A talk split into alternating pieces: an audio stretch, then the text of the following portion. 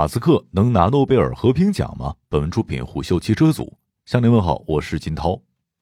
是的，机会在眼前，就看马斯克能不能把握了。只需六十六亿美元，就能拯救四十三个国家和地区四千两百万正在挨饿的人们，获得为世人称道歌颂的机会，或者被某个丛林深处的部落奉为神明。这一切的起因是联合国世界粮食计划署 （WFP） 点名让马斯克捐钱。马斯克以非常理性的语言回敬了 WFP，预算可以报，告诉我怎么花。作为看客，马斯克的这一招太极拳非常佩服。马斯克把事情的焦点模糊化，并将难题重新甩给刁难他的一方，既表明了自己并非不想捐款，又在暗中表达了对 WFP 的不信任。但聪明人有时候也会拿老实人没办法。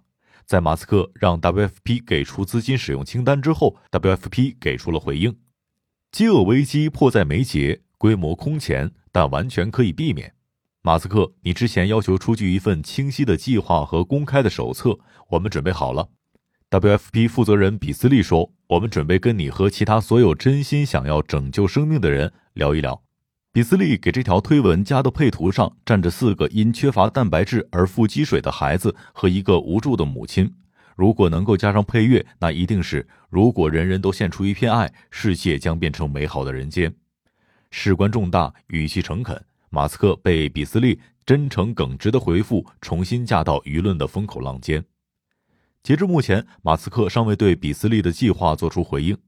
如果马斯克选择捐赠，则皆大欢喜，受伤的只有特斯拉的股民；如果马斯克拒绝，无可厚非，但也可能是千夫所指。这个世界的贫困和灾难不是单独的某个人造成的，一个人的力量也无法解决这个问题。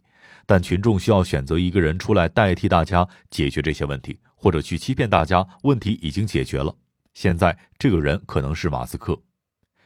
全球范围内一定程度的饥荒显然是一个涉及政治、经济、军事甚至哲学的综合问题，但比斯利认为这是一个简单的数学题。六十六亿美元到账，联合国去救人，世界继续和平。缺钱就找世界上最有钱的人埃隆·马斯克。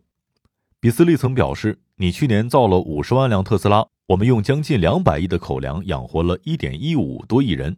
你知道如何制作汽车，而我们知道如何养活人们。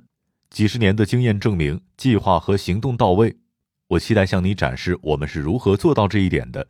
也许你可以教我们怎么做得更好。”而在马斯克出题之后，比斯利给出了详细的资金分配计划：三十五亿美元用于粮食机器运输，包括运送到各个国家和地区的费用，外加仓储和最后一公里的运输费，还有卡车司机的费用，甚至要在受冲突影响的地区雇佣安保人员护送粮食，确保发放到最需要的人的手中。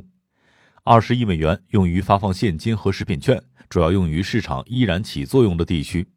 这类援助手段可以让最需要的人去购买自己选择的食品，并支持当地的经济发展。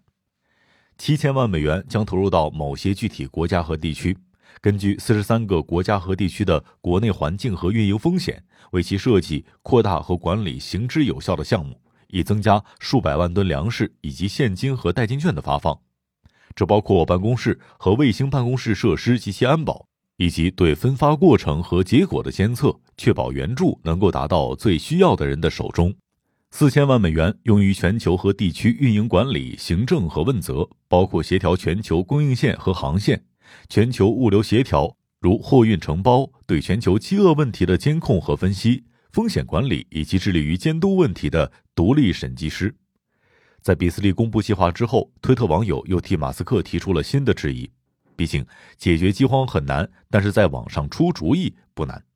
一位推特网友表示：“我认为马斯克想要一个更详细的计划，显示六十六亿美元将如何终结这个世界的饥荒，而不是仅仅解决近几年的饥荒。”一位清醒的推特网友给马斯克出了一个看上去更合理的主意：“这些照片太丢人了，你们造成了这些局面，停止在这些国家制造冲突。马斯克投资农业，雇佣当地人经营这些农场。”这些人不需要联合国的粮食，这些人需要机会。在这条评论的下面，推特网友陷入了长久的争论。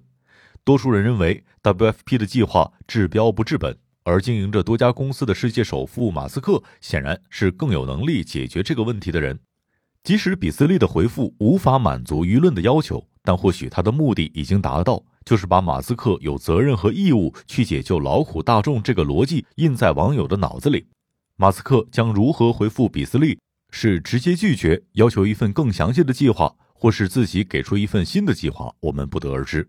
但在新冠肺炎流行以来，身价暴涨的马斯克一时半会儿躲不过破财消灾的局面。这个目前看似无法调节的矛盾，也在延伸出新的矛盾。在最近卖出最后一套所持有的房产之后，马斯克所有所持的资产几乎都是公司股票。如果马斯克要捐款六十六亿美元，那他的选择只有售卖特斯拉股票了。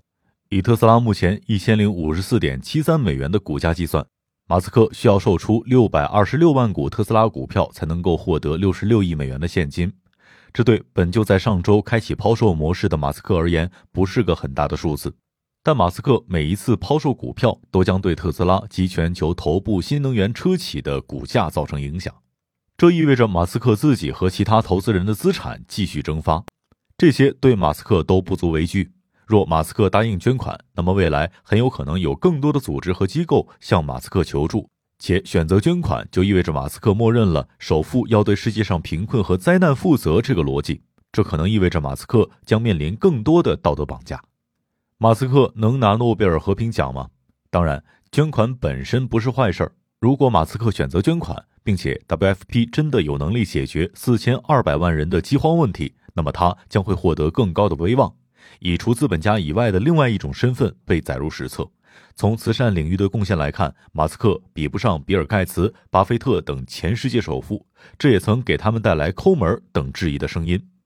几个月前，福布斯公布了美国富豪榜的捐赠数据，四百位富豪当中，捐赠资产净值百分之二十以上的富豪，从去年十人减少到了八人；而捐赠资产净值不到百分之一的富豪，从一百二十七人增加到一百五十六人。马斯克位列其中，巴菲特捐赠了四百四十亿美元，稳居第一名，捐赠比例达到了百分之三十六。比尔·盖茨和前妻共捐赠了六百五十亿美元，比例超百分之十。捐款这件事儿，马斯克不是没想过。年初，马斯克第一次登顶首富位置之后，公开表示欢迎大家给我建议能够真正推动改变的捐赠方式。而 WFP 给出的计划或许不是马斯克所言的真正推动改变的捐赠方式。如果解决了四千二百万人吃饭问题的马斯克，足以为人称道。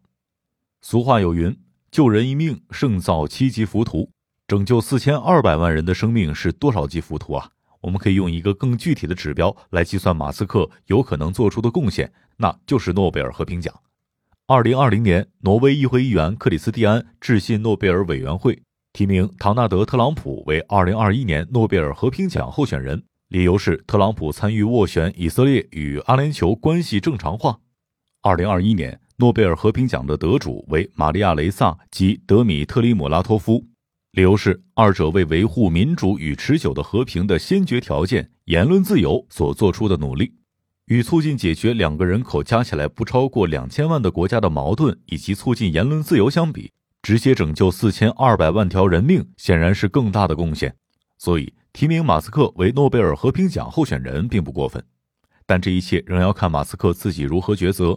毕竟，致力于移民火星也足以让马斯克拥有足够的声望，而马斯克能为这个世界做出的贡献，不仅仅是捐钱。